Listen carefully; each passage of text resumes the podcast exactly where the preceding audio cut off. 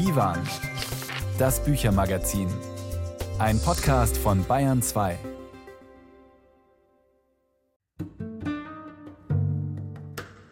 Also was mich persönlich sehr interessiert hat daran, waren die Wahrnehmungszustände, die damit verbunden sind. Also Euphorie auf der einen Seite, Trauer auf der anderen Seite, beides hochaffektive Zustände, die viel mit unbewussten Momenten zu tun haben.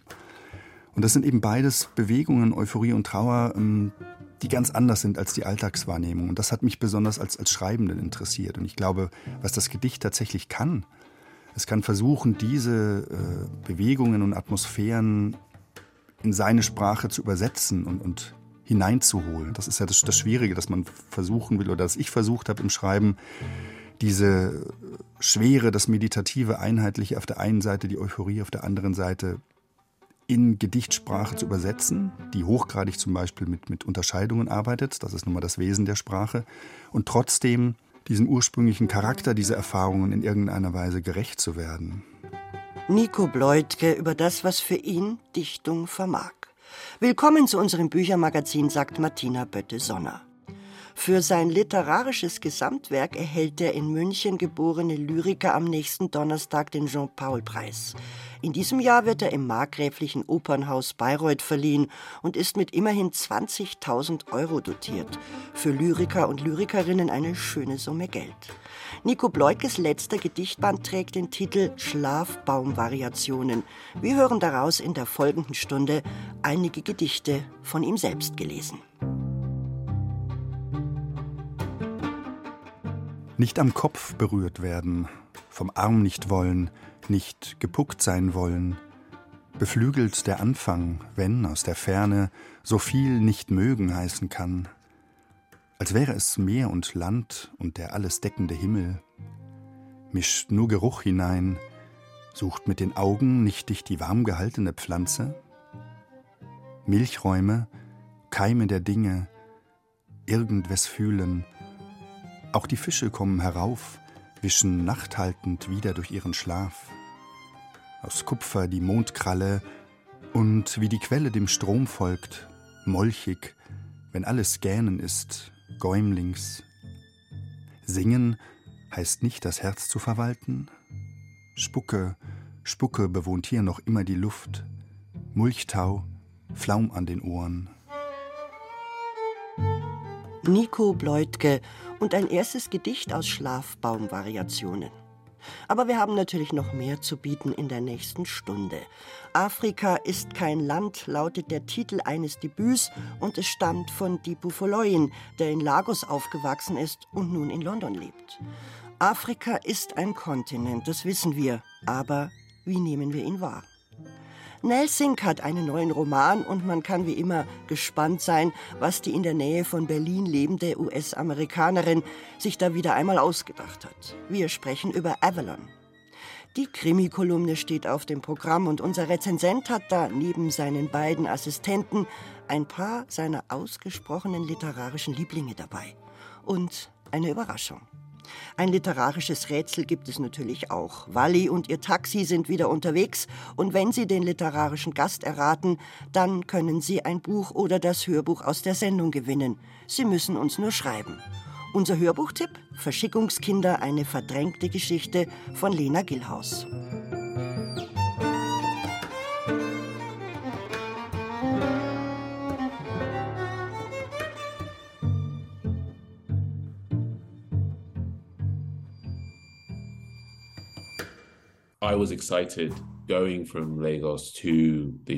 Ich habe mich gefreut, aus Lagos nach Großbritannien zu kommen, mitsamt meiner Identität. Ich wollte von meinem Hintergrund erzählen. Aber was du eigentlich machst, ist gegen Klischees anzukämpfen. Ständig hat jemand so Ideen, dass Löwen und Tiger als Haustiere in deinem Garten leben. Diese Bilder sind sehr anschaulich, nur ganz anders als das wirkliche Leben. Und wie ist es nun das wirkliche Leben in Afrika? Die Buffaloin, den wir gerade hörten, beschäftigt sich mit Race, Kultur und Identität in Afrika und Europa. Aufgewachsen ist er, wie gesagt, in Lagos in der Nähe von London, besuchte er dann ein Internat und musste sich und seine Herkunft ein ums andere Mal erklären, wie so viele. Daraus hat er den Schluss gezogen, dass man kämpfen muss gegen Stereotype, die sich so behaglich halten. Mit Vielfalt antworten auf die eindimensionalen Geschichten über Afrika. Marie Schöss hat mit Dipo Verleuen über sein Buch Afrika ist kein Land gesprochen und stellt es vor. Eigentlich ist es eine denkbar banale Einführung ins Thema, die Beschreibung einer Stadt, Lagos, konzentriert, konkret. Lagos ist laut. Du hörst ein nicht enden wollendes Hubkonzert von Autos, die dich daran erinnern, dass Nigerianerinnen und Nigerianer in ihrem Kern nichts mehr lieben, als dich vor ihrer Anwesenheit zu warnen. Soweit so schlicht, eigentlich. Denn natürlich weist Dipo Verloyen mit diesem Bild schon die ersten Stereotype zurück. Nicht die Beschreibung einer menschenleeren Landschaft eröffnet das Buch, auch nicht der Blick auf eine fröhlich tanzende Gruppe Menschen oder charismatische Tiere. Stattdessen riechen wir förmlich die Abgase einer Großstadt, haben Menschen auf dem Weg zur Arbeit vor Augen, hören ihr geschäftiges Hupen. Jeder fährt entweder zu schnell oder steckt Stoßstange an Stoßstange im Verkehr fest, von dem jeder Zentimeter der Stadt gezeichnet ist und der durch die zwei Hauptknotenpunkte der Region führt vorbei an von Wohlstand und Kultur durchdrungenen Vierteln und Nachbarschaften, in denen Familien buchstäblich im Sumpf leben. What I want the book to achieve is for people to start build real connections with the continent. Was ich mir von diesem Buch erhoffe, ist, dass Menschen eine richtige Verbindung zu diesem Kontinent aufbauen, sich die alltägliche Realität vorstellen. Oft berichten Leute über diesen Kontinent, als würden sie 10.000 Meilen darüber schweben und aus dem Himmel rufen, schaut diese komischen Leute. Es gibt immer eine Distanz zwischen dem Kontinent, irgendwie befremdlich, unzugänglich, und dem Rest der Welt.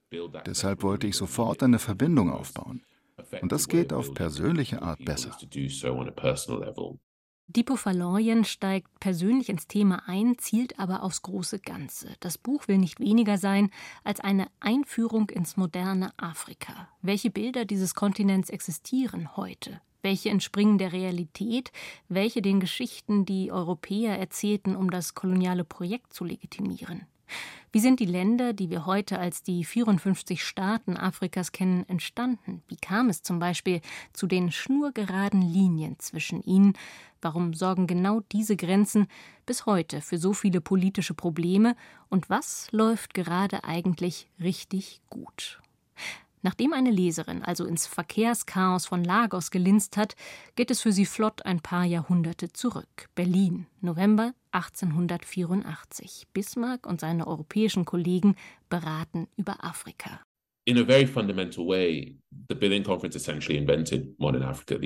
auf der Konferenz wurde das moderne Afrika erfunden. Die Staaten, die wir heute kennen, haben davor nicht existiert. Die Konferenz ist aber auch Ursprung des Mythos vom wilden, unzivilisierten Afrika, dessen Bewohner nicht auf sich aufpassen könnten, die die Kolonialisten bräuchten. Was also das Narrativ und die Geografie angeht, war die Konferenz die folgenreichste Veranstaltung für das moderne Afrika.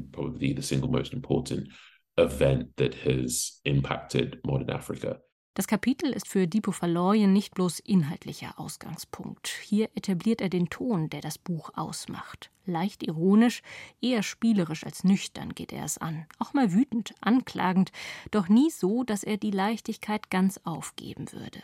In diesem Sound verfolgt der Autor, wie sich das Narrativ etabliert, Afrika brauche den europäischen Retter, um zivilisiert, christlich zu werden und ordentlich Handel zu treiben und wie sich diese Geschichte in die Moderne übersetzt.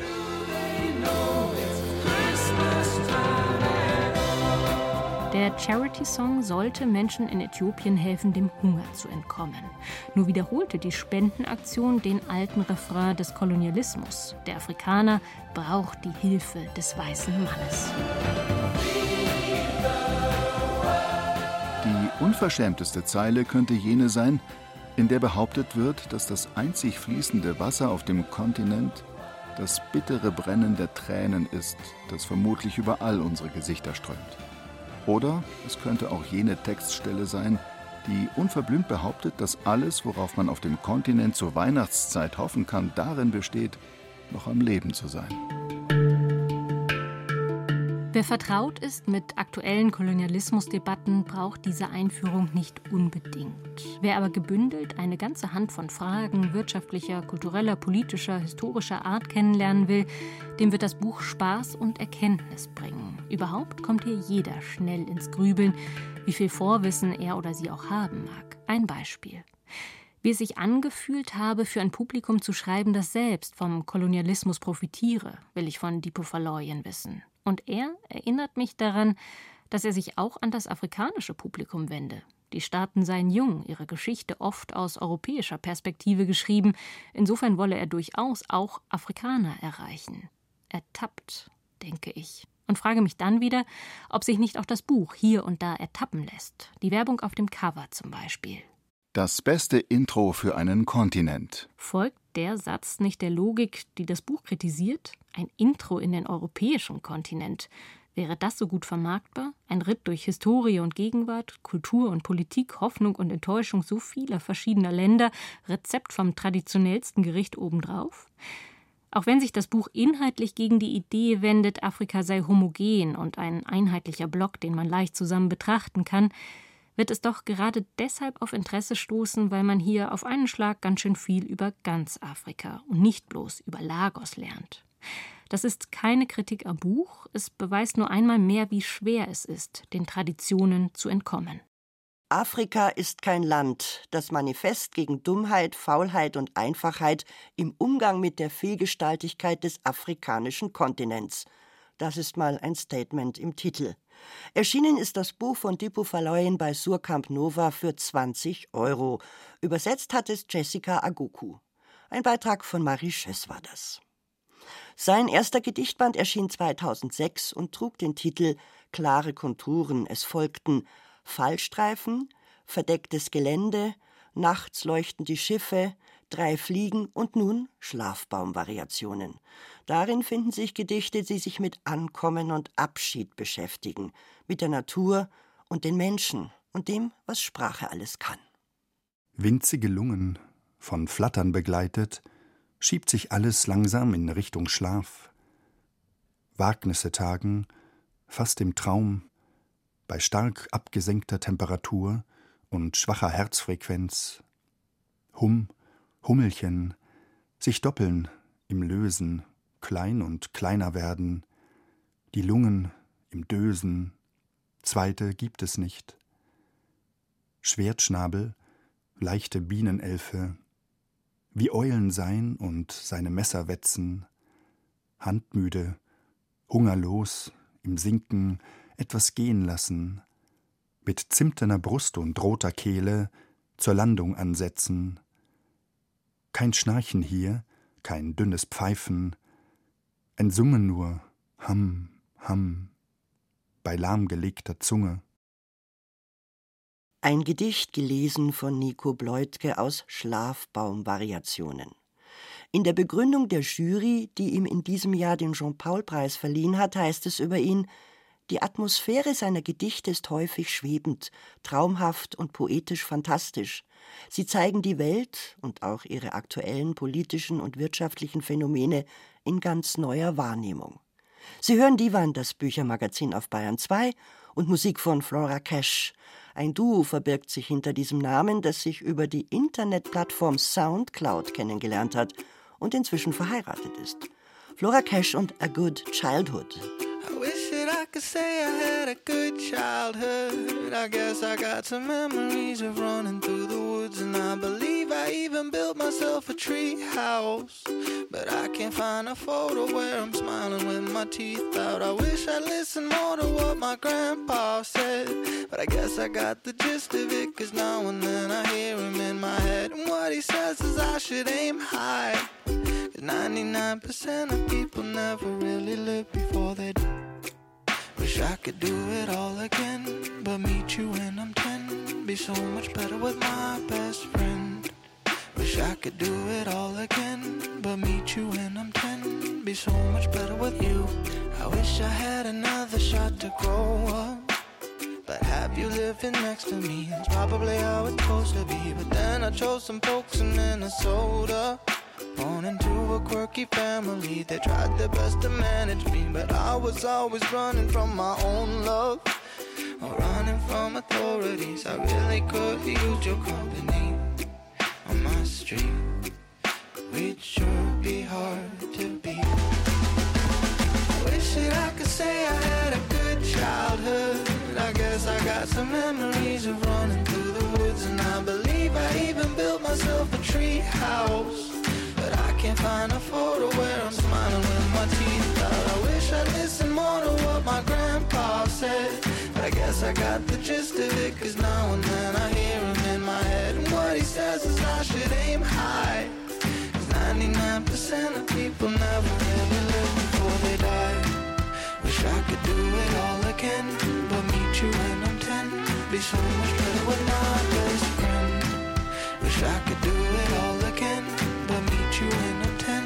Be so much better with you. Was it heaven or hell? It's harder to tell, but I guess I was living in both. Beauty breaking my heart, being scared of the dark, being scared to grow up, cause I would have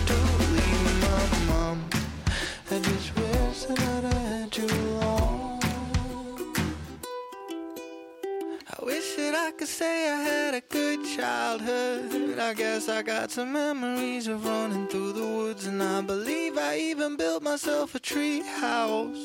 But I can't find a photo where I'm smiling with my teeth out. I wish I listened more to what my grandpa said. I guess I got the gist of it, cause now and then I hear him in my head. And what he says is I should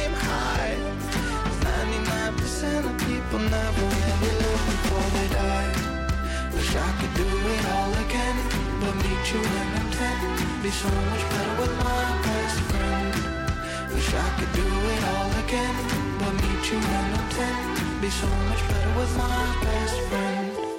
Wish I could do it all again, but meet you when I'm 10. Be so much better with my best friend. Wish I could do it all again, but meet you when I'm 10. Be so much better with you. Jetzt wird es wieder ziemlich spannend, denn eine, ja, die Krimi-Kolumne fängt gleich an. Mit Donna Leon zum Beispiel, die unser Rezensent seit Jahren schätzt, und mit dem Pfeife rauchenden Georges Simenon, dem Schnell- und Vielschreiber. Obwohl Andi Ammer im Laufe seiner kriminellen Karriere uns auch zum Lesen ziemlich abgedrehter Autorinnen und Autoren verführte. Da war starker Tobak dabei. Und heute Leon und Simenon und was noch? Die Zeit vergeht. Manchmal wird ein Leben daraus, manchmal nur ein Krimi. 31 Jahre beispielsweise sind eine recht lange Zeit. So lange schreibt Donna Leon schon an ihrer geheimen Geschichte der Laster von Venedig. 32 Bände um den Lieblingsitaliener der Deutschen, Commissario Brunetti, sind in dieser langen Zeit erschienen. Ein Monument der Zeitlosigkeit. Brunettis Kinder sind in all diesen Jahren nur minimal gealtert. In Donna Leons Venedig gibt es keine Zeit und keine Vergänglichkeit. Ah, apropos Unsterblichkeit. 33 Jahre sind, nimmt man den von den Römern ermordeten Jesus von Nazareth zum Maßstab, ein ganzes irdisches Leben. Etwas länger, nämlich 34 Jahre lang, hat der in Montana auf einer idyllischen Ranch lebende Texaner James Lee Burke an seiner monumentalen Dave Roby Show Reihe geschrieben. 23 telefonbuchdicke Thriller um den Ermittler hat er verfasst. Jetzt ist der erklärtermaßen letzte Band der Reihe erschienen. Dave setzt sich zur Ruhe. Wird ihn jemand vermissen? Noch viel länger, nämlich 53 Jahre lang, schrieb Georges Simenon zwischen 1929 und 1972 insgesamt 75 Maigret-Romane, in denen der unsterbliche Kommissar nur unmerklich altert. Wie alt ist eigentlich diese Krimikolumne hier? Oh, so 33 Jahre. Zeit für einen Mord.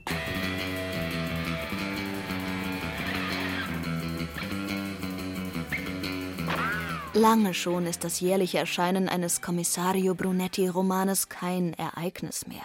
Es ist das Unveränderliche, das Ewige, das uns zu diesen Krimis hinzieht. Die schaurig schöne Kulisse der Stadt, Darin der sentimentale Kommissario, umgeben von seiner unfassbar netten Familie und seinem unausstehlichen Chef. Die Bände heißen klassischerweise nicht Krimis, sondern Fälle. Kommissario Brunettis 32. Fall steht als Untertitel unter Wie die Saat, so die Erde. So der offizielle Titel des wie immer von Werner Schmitz übersetzten Werkes. An Kriminalfällen ist die mittlerweile über 80-jährige Autorin inzwischen eher am Rande interessiert. Eine Leiche taucht in dem Fall erst nach einem Drittel des Buches auf. Da haben andere Autoren schon einen halben Friedhof gefüllt. Bis dahin räumt Brunetti seinen Bücherschrank auf, entsorgt D'Annunzio und Moby Dick, entdeckt, dass einer seiner Inspektoren schwul ist und mit einem Tischler zusammenlebt und freut sich darüber. Außerdem kümmert sich der Kommissario ein wenig um den venezianischen Immobilienmarkt. Nichts erinnert hier an einen Krimi. Und trotzdem? Donna Leons wohldosierte politische Korrektheit umhüllt den Leser mit einem Gefühl, das all ihren Büchern, nicht nur ihren Krimis, zu eigen ist. Dem Gefühl, dass die Welt zwar aus den Fugen ist, dass aber ein melancholischer Kommissar sie jederzeit mit seinem hohen moralischen Anspruch retten könnte. Auch 31 Jahre nachdem der erste Fall venezianisches Finale hier in dieser Krimikolumne von unserem Rezensenten hymnisch als Entdeckung gelobt wurde, hat sich daran nichts verändert. Wie die Saat, so die Ernte ist deshalb. Na, Herr Rezensent? Kein guter Donna Leon-Krimi, aber. Aber? Eine lohnende Lektüre. Er vermittelt die Gewissheit, dass es in der Literatur ein Paradies geben kann. Auf Donner lasse ich nichts kommen.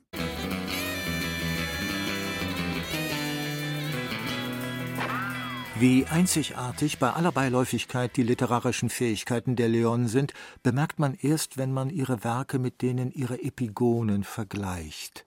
Wolfgang Schorlau wurde früher in dieser Kolumne stets als der radikalere, aber leider schwäbische kleine Bruder von Donna Leon gefeiert.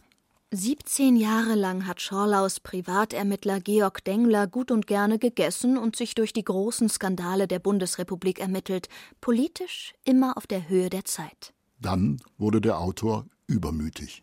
Zusammen mit dem italienischen Schauspieler Claudio Caiolo verließ er Stuttgart und seinen Erfolgsermittler und wagte sich nach Venedig.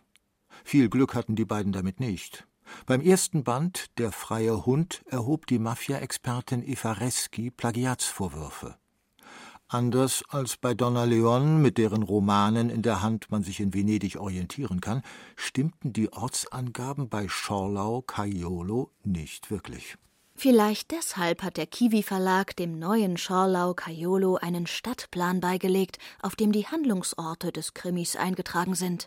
Aber ganz peinlich, leider stimmen nicht mal diese. Sie sind völlig falsch durchnummeriert. Und die Schlagzeile, mit der das Buch beworben wird. Morello, so heißt der Kommissario von Schorlau Caiolo. Morello hat seinen Frieden mit Venedig geschlossen. Nun muss er die Stadt vor ihrer Zerstörung bewahren. Ein Buch so originell wie das im Anhang abgedruckte Rezept für eine Pasta, das daraus besteht, geschälte Tomaten samt Olivenöl kalt über die Nudeln zu kippen. Wenn schon Italien, dann lieber zu Yves Ravet greifen. Der französische Autor macht gerade mit schmalen, aber umso dichteren kleinen Thrillern von sich reden. Taormina heißt sein neuester. Er ist im eleganten Liebeskind Verlag erschienen, wurde übersetzt von Holger Fock und Sabine Müller, besteht nur aus 112 Seiten. Die es in sich haben. Es gehört zum Geheimnis dieses Buches, dass nicht einmal klar wird, ob es überhaupt ein Verbrechen gibt. Ein Ehepaar will eine Woche Urlaub auf Sizilien verbringen, verfängt sich aber in einem Gewirr von Verkehrsunfällen, Intrigen und italienischen Familienbanden. Nie wird ganz klar, ob das Ehepaar nach einer Unfallflucht nur unter Verfolgungswahn leidet oder wahrhaft von der Polizei gesucht wird. Die beklemmende Atmosphäre ihrer Flucht vor sich selbst und den Italienern, die ihre Situation gekonnt ausnützen, ist so folgerichtig und logisch aufgebaut, dass man sich schnell vornimmt, nie mit einem Leihwagen durch Sizilien zu fahren. Eine alltägliche Urlaubssituation schlägt in Taormina in einen gefährlichen Horror um. Wegen solcher Bücher ist man einmal gerne Rezensent geworden. So urteilt selbiger über Taormina von Yves Ravet, erschienen bei Liebeskind.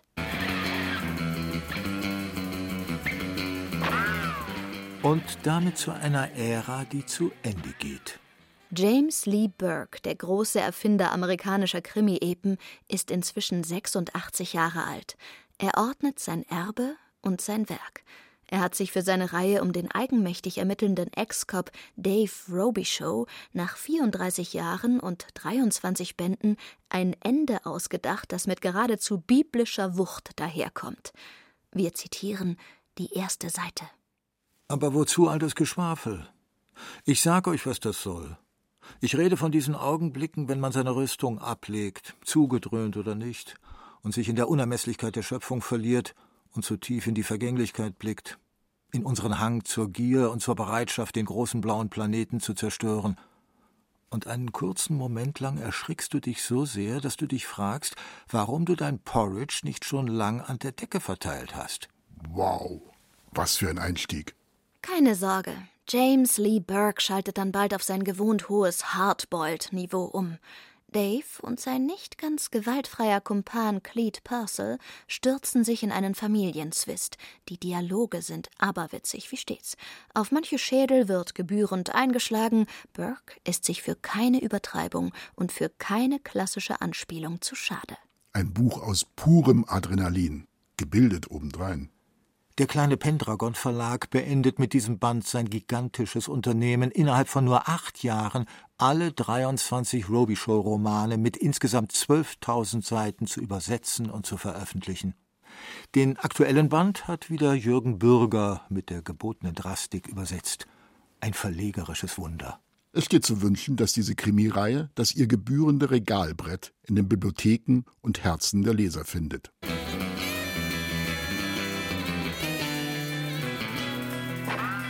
Bleibt da noch Zeit für etwas anderes? Naja.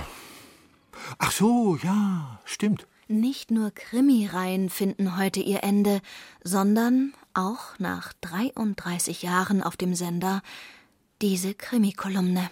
Es war mir eine Ehre. Was, lieber Rezensent, war denn, außer Ihren nicht immer kompetenten Zwischenrufen hier, Ihre größte Freude? Die größte Freude war sicherlich das Erscheinen der Maigret-Gesamtausgabe. 75 Meisterwerke. Lese ich immer noch und andauernd. Lebensprojekt. Welchen Band denn gerade? Ah, zurzeit lese ich Band 66 Maigret in Künstlerkreisen. In der Diogenes-Ausgabe in der Übersetzung von Ursula Vogel erschienen 1990, zufällig also im Jahr, als diese Kolumne gestartet wurde. Maigret in Künstlerkreisen erschien zuerst 1967. Und obwohl Maigret, wie Kommissario Brunetti oder Dave Robichaux, bei all seinen Fällen nie nennenswert altert, ist er von einer leichten Resignation des Verschwindens einer alten guten Zeit durchdrungen. Am Anfang erinnert er sich an die offenen Busse, mit denen er so gerne, mit seiner Pfeife im Mund, durch Paris fuhr. Oh, ein gigantischer Anachronismus. Im Buch kommen dann Beat-Autoren vor. Der Mörder ist ein bemitleidenswerter Journalist, der kaum Aufträge hat. Ein Filmproduzent herrscht über seine Besetzungscouch. Ein Buch voller Dinge, die es so nicht mehr gibt. Äh, das wird mir jetzt langsam zu sentimental hier. Herr Rezensent, jahrzehntelang haben Sie uns Sprechersklaven hier unter Ihren Texten leiden lassen. Nun hat Ihre Stunde geschlagen. Sie sind selbst ein Anachronismus geworden. Haben Sie noch etwas zu Ihrer Verteidigung zu sagen? Hier, Andreas Neumann. Du warst ja als Sprecher von Anfang an mit dem verehrten und mittlerweile verstorbenen Detlef Kügo dabei. Lies mir das Ende der Dave Robichaux-Reihe vor. Seite 455 von Verschwinden ist keine Lösung. Das hier? Ja, genau. Ich wollte nichts weiter von der Geschichte hören. Ich hatte die Traurigkeit der Vergangenheit beiseite gelegt und wollte die Schatten der Herzen oder das Böse, das Menschen tun, nicht länger erforschen. Es war an der Zeit, mein Schwert und Schild abzulegen und nicht weiter den Krieg zu studieren. Toller Autor. Gute Literatur erkennt man auch daran, dass man jedes Wort auf sich selbst beziehen kann. Und damit gilt nach 33 Jahren Krimikolumne im bayerischen Radio diesmal nicht das alte Spiel, sondern zum ersten und letzten Mal ein etwas anderes. Hören Sie mal, ich möchte mich beschweren. Da geht er hin, unser Rezensent. So ist das im Leben. Es gibt diesmal kein nächstes Mal. Ein großer Dank geht an Laura Mehr, Andreas Neumann und natürlich an den Meister der Krimikolumne, Andreas Ammer. Sie hören Divan, das Büchermagazin auf Bayern 2 und Musik von Nora Jones, Feeling the Same Way. Vor 20 Jahren erhielt sie für ihr Debütalbum Come Away With Me acht Grammys. Das Album verkaufte sich über 20 Millionen Mal. Sun just lifted snow below my door. And I can't hide beneath my sheets. I've read the words before, so now I know. Time has come again for me. And I'm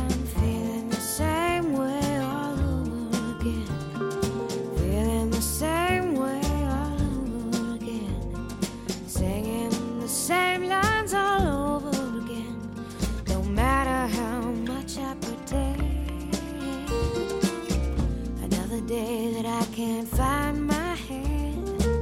My feet don't look like they're my own. I try and find the floor below to stand. I hope I reach it once again.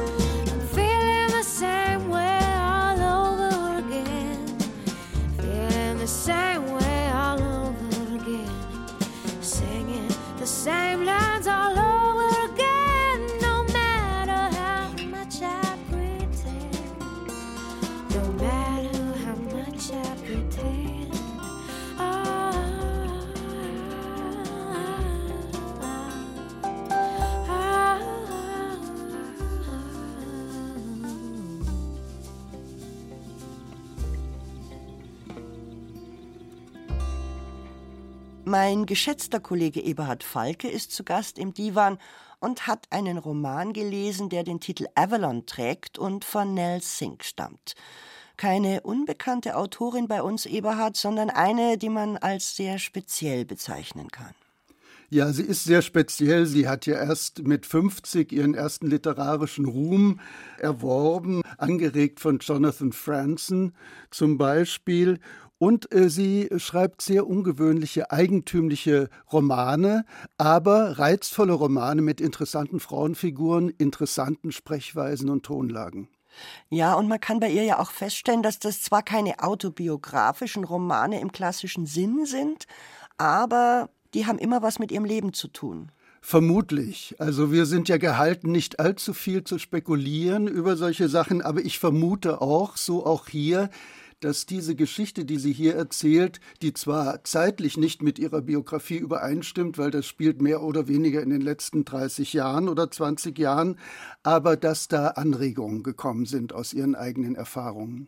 Naja, und es ist natürlich auch ein Roman, den man, sagen wir mal so, im Groben als ein Coming-of-Age-Roman bezeichnen könnte. Kann man unbedingt sagen, ja. Wann fängt er denn an? Wie alt ist denn die Protagonistin, als wir sie kennenlernen? Wir lernen sie kennen, da ist sie ungefähr zehn Jahre alt und macht einen Besuch mit ihrer Mutter in Avalon. Das ist ein kleiner Ort auf einer kalifornischen Kanalinsel. Und dieser Ort ist ja dann auch zum Titel des Buches geworden, stammt aus der Artus-Sage. Was hat es damit auf sich? Kurz gesagt, Avalon war die Insel, wo der verwundete König Artus genesen sollte. Und ich vermute, es hat damit zu tun, dass auch diese Erzählerin ihre Lebensgeschichte unter dem Gesichtspunkt von Verwundungen erzählt und darum diese Parallele, diese legendäre Bezug oder auf eine Sagengeschichte. Die Hauptfigur heißt ja Bran, ist eine Frau und die landet irgendwie auf der Farm ihres Stiefvaters. Und dort ähm, tut sich irgendwie so eine Kluft auf zwischen der Farm und der Highschool, auf der sie ist. Ja. Warum? Genau, weil diese Farm, das ist eigentlich ein alter Besitz dieses Familienclans. Die haben da auch ein relativ florierendes Pflanzengeschäft, wo sie Buchsbäume zuschneiden muss als äh, junge Frau schon oder als äh, Teenager. Aber man kann das sehen, das ist so eine Welt, so eine archaische amerikanische Welt mit äh, Harley-Davidson-Fahrern ist der Großvater und, und einem Motorradgang äh, sind die Freunde. Und äh, da passiert also jetzt nichts ausgesprochen Schlimmes, jetzt im Sinne von MeToo, dass das Mädchen missbraucht würde, aber sie wird ausgenutzt als Arbeitskraft. Und die haben recht archaische, recht altertümliche Ansichten, auch was die Ausbildung eines Mädchens angeht und so weiter. Das heißt, sie muss sich durchkämpfen und als sie es bis zur Schule geschafft hat, lernt sie da einen Freundeskreis kennen, der sie sozusagen mit einer anderen Welt in Verbindung setzt, nämlich mit jungen Leuten, denen alles schon zur Verfügung steht, also Aussichten auf Universitätsbesuch, Reisen und so weiter, was sie sich erst noch erkämpfen muss. Jetzt habe ich mir gedacht, es ist aber schon auch ein Roman, der sich mit Klassengegensätzen beschäftigt, obwohl es ja ein emanzipatorischer Roman auch ist. Naja, jeder emanzipatorische Roman kommt kaum ohne Klassengegensätze aus. Ich glaube, ja, das ist vollkommen richtig einerseits. Andererseits dürfen wir das nicht überschätzen, weil Klassismus heute natürlich ein sehr modisches Stichwort ist. Aber klar, dieses Mädchen ist benachteiligt durch ihre Herkunft. Sie wurde ja von ihrer Mutter einfach fallen gelassen, als die Mutter in ein buddhistisches Kloster ging und äh, muss sich nun irgendwie in dieser Kluft, in dieser sozialen Kluft äh, herausarbeiten um etwas zu werden. Und die Frage ist natürlich auch interessant, woher hat sie eigentlich die Idee, dass sie was werden will und dass sie sogar was Künstlerisches werden will, wie Drehbuchautorin. Das hat sie natürlich von ihren Freunden aus der Highschool, die dann später auf die hochklassigen Unis gehen. Jetzt ist es aber doch trotzdem so, dass das, was du erzählst, ein bisschen in Richtung Klischee gehen könnte. Es ist aber trotzdem kein Klischee-Roman geworden. Weil sie natürlich diese Einzelheiten, die Textur dieses Lebens auf beiden Seiten, ja, originell genug gestaltet. Also die Figuren sind keine Klischeefiguren, sie schon gar nicht. Ihr Name wird ja auch mal erklärt mit dem walisischen Aschenputtel, das offenbar irgendwie Branwen heißt. Und äh, sie spielt eine Aschenputtelrolle. Natürlich steckt da ein Stück Klischee drin, aber das ist natürlich auch die Gefangenschaft in so einer Zuschreibung, die damit einhergeht und aus der sie sich äh, befreit. Äh, was ganz wichtig ist, ist, dass sie einen Freund kennenlernt, Peter, der so ein äh, Mastermind ist, der dann auch bald in Harvard landet und eine ganz steile gesellschaftliche Karriere wahrscheinlich vor sich hat und das ist ein ausgesprochener Schlaumeier und der macht sie sozusagen mit den höchsten Werten unserer Bildungsgüter bekannt, mit Adorno, mit Kafka, mit Teveleit, mit Giorgio Agamben und anderen. Und äh, das begreift sie zwar nicht alles ohne weiteres, aber sie ist dadurch angespornt.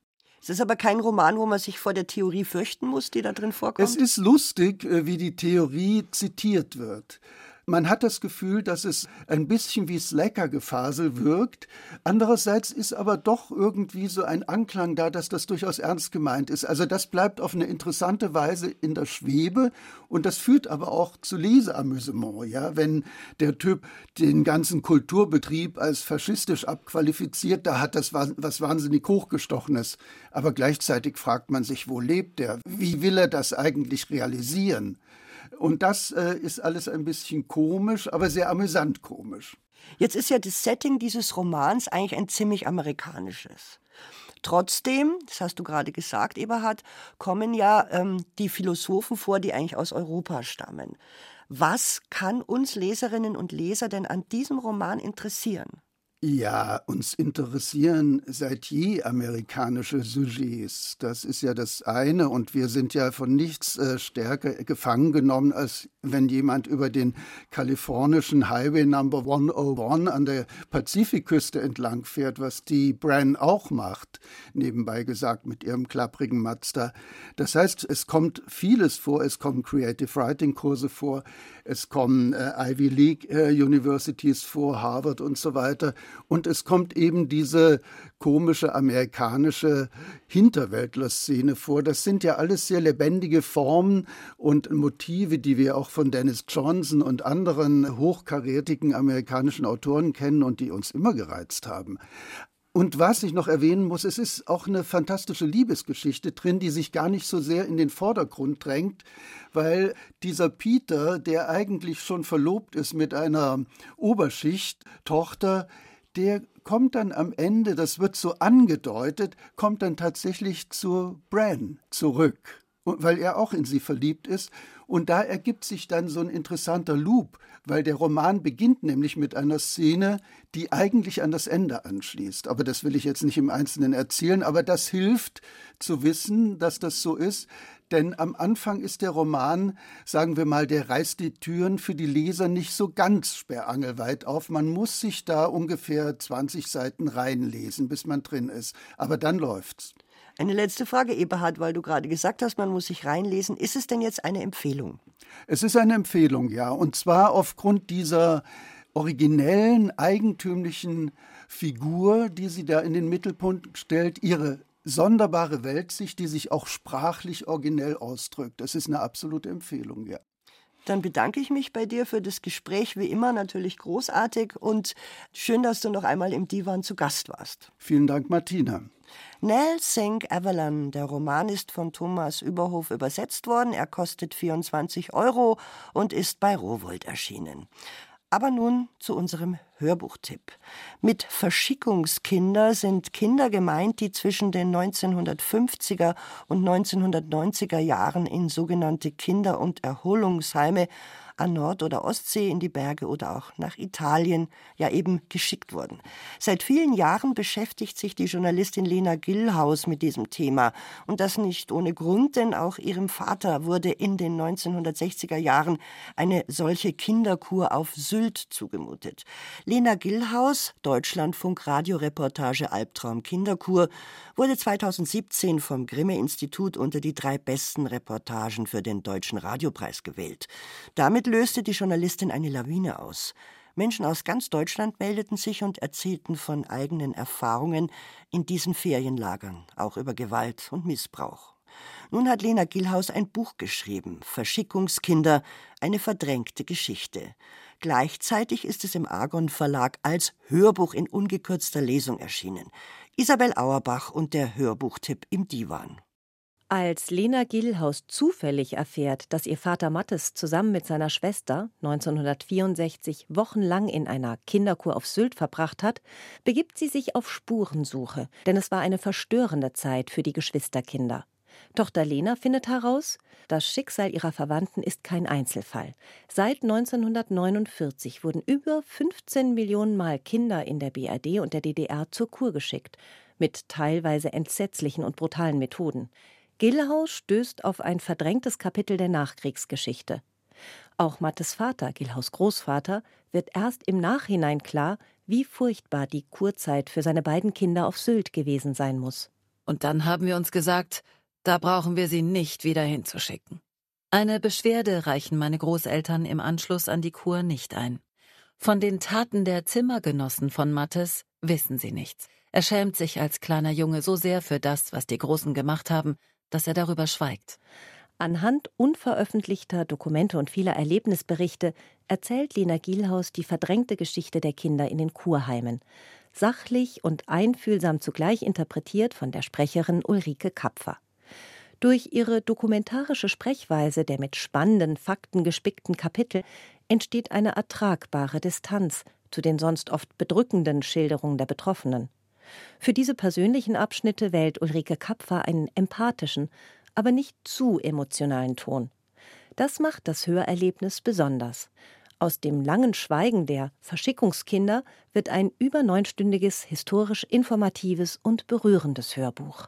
Von Mast, Luft und Liegekuren, von Toilettenverbot und Strafen, von langen Märschen am Strand und Briefzensur, von nüchternen Verwaltern und einfühlsamen Praktikantinnen und von grenzenlosem Heimweh. Die Autorin beleuchtet differenziert das Ausmaß der mitunter äußerst brutalen Methoden, den Machtmissbrauch der Heimerzieherinnen, die Finanzierung und die Träger. Dahinter stecke ein System, das tief in unserer Gesellschaft verwurzelt war. So auch die erschütternde Tatsache, dass in der Nachkriegszeit unzählige Altnazis jahrzehntelang weiterhin in pädagogischen Einrichtungen agierten. Werner Scheu etwa war einer von ihnen. Er leitete nach dem Krieg das Kinderheim Möwennest auf Borkum. Sogar noch, nachdem er in den 70er Jahren aus seiner Haftstrafe zurückgekehrt war. Er hatte im Zweiten Weltkrieg an der Erschießung hunderter Juden mitgewirkt und sechs Jahre in einem Zuchthaus absitzen müssen. Über diese Zeit schreibt er, der selbst eine Art Konzentrations- oder Arbeitslager auf seinem Anwesen betrieben hatte, ein Buch mit dem Titel In Haft er beschreibt darin das Verhalten von Gefangenen innerhalb einer totalen Institution. Bei allem Schockierenden und Berührendem endet das Hörbuch hoffnungsvoll. Gilhaus Vater Mattes gelingt es, durch eine Art Konfrontationsreise nach Sylt mit seiner Tochter und Schwester, die dunkle Seite der Kinderkur zu verarbeiten. Am Abend steht er am Strand. Als kleiner Junge hat er hier Steine am Strand gesammelt, um sich zu trösten. Nun nimmt er wieder einen Stein in die Hand und guckt dabei so konzentriert und ernst, als ob sein Schmerz darin läge. Dann wirft er ihn mit voller Kraft weit hinaus ins Meer. Und für alle anderen Betroffenen ein Hoffnungsschimmer. 2020 hat das Familienministerium das Leid der Kinder anerkannt. Diese und viele weitere wichtige Informationen liefert das gut neunstündige Hörbuch von Lena Gillhaus Verschickungskinder, eine verdrängte Geschichte gelesen von Ulrike Kapfer, erschienen beim Argon Verlag. Isabel Auerbach und der Hörbuchtipp. Wollen Sie ein Buch oder ein Hörbuch gewinnen? Dann sind Walli, das Taxi und der literarische Gast genau das Richtige. Sie müssen den Gast nur erraten und uns schreiben oder mailen. Das taten beim letzten Mal wieder viele unserer Hörerinnen und Hörer, und unter den richtigen Einsendungen haben wir eine Siegerin ermittelt. Wir suchten die Figur der Billy aus Schloss Gripsholm von Kurt Tucholsky.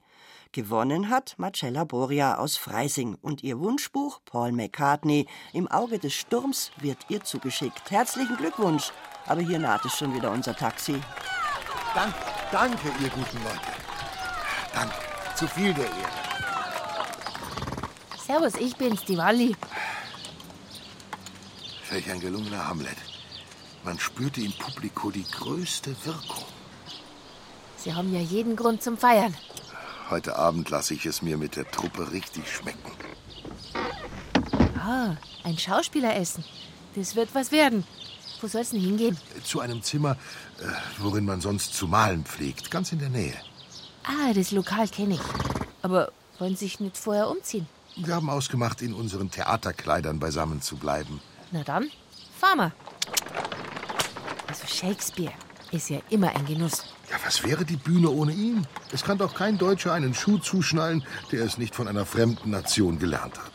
Immer die Schauspieler gut behandeln, denn sie sind der Spiegel. Und die abgekürzte Chronik des Zeitalters. Wie freute ich mich darauf, dies zu rezitieren. Oh, welch ein Schurke, welch ein niedriger Sklave bin ich. Sie sind ja geboren für die Rolle. Mich selbst, ganz wie ich da bin, auszubilden. Das war von Jugend auf mein Wunsch und meine Absicht. Ja, Übung macht den Meister. Wer nie sein Brot mit Tränen aß, wer nie die kummervollen Nächte auf seinem Bette weinend saß, der kennt euch nicht, ihr himmlischen Mächte. Es gibt eben mehr, als ihre Schulweisheit sich träumen lässt. Schon wieder, Hamlet. Ist doch wahre Kunst wie gute Gesellschaft. Sie nötigt uns auf die angenehmste Weise, das Maß zu erkennen, nach dem und zu dem unser Innerstes gebildet ist. Wollen Sie das Stück noch öfter spielen? Ich möchte der Schöpfer eines künftigen Nationaltheaters werden. Da haben Sie aber was vor. Zur harmonischen Ausbildung meiner Natur, die mir meine Geburt versagt, hege ich eine unwiderstehliche Neigung. Mhm. Und wenn der Applaus mal nachlässt? Ist ja nicht jeden Abend Premiere. Dann ziehe ich weiter. Ich leugne nicht, dass mein Trieb täglich unüberwindlicher wird, eine öffentliche Person zu sein und in einem weiteren Kreise zu gefallen und zu wirken. So, da wären wir. Ihre Schauspielertruppe ist schon da. Bestimmt haben Sie jede Menge Bewunderinnen. Muss denn alles schädlich sein, was gefährlich aussieht? Na, passen Sie lieber auf. Manchmal geht die Sehnsucht seltsame Wege. Die Vernunft ist grausam. Das Herz ist besser. Ja, wollen Sie mich nicht zahlen? Selbstverständlich. Wer saß im Taxi von Walli? Erfunden wurde das Rätsel wie immer von Thomas Castura. Wenn Sie es wissen, dann schreiben oder mailen Sie uns unter dem Stichwort Divanrätsel an divan.bayern2.de oder an den Bayerischen Rundfunk Kultur aktuell in 80300 München. Hoffentlich habe ich, haben wir Ihnen Lust aufs Lesen und viele Bücher und auch auf viele Gedichte gemacht. Doch diese Augen leuchten gelb noch dicht am Sehen, von Nüstern, spitzen Ohren, Laken unter Krakelee, Reislack, das Kleinhirn kann die Flecken nicht vergessen, die durch Gewebe gehen, Bildschirm leuchtet hell.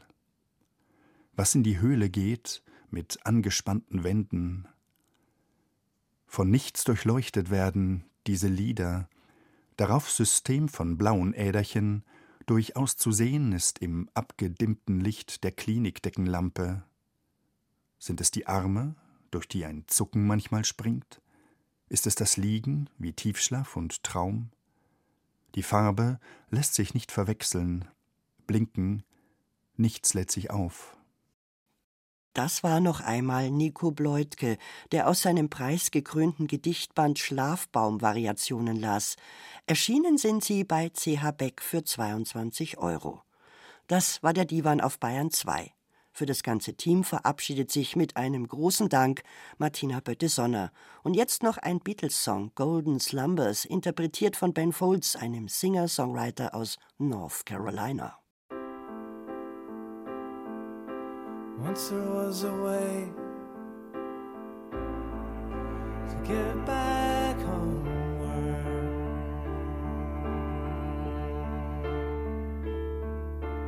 Once there was a way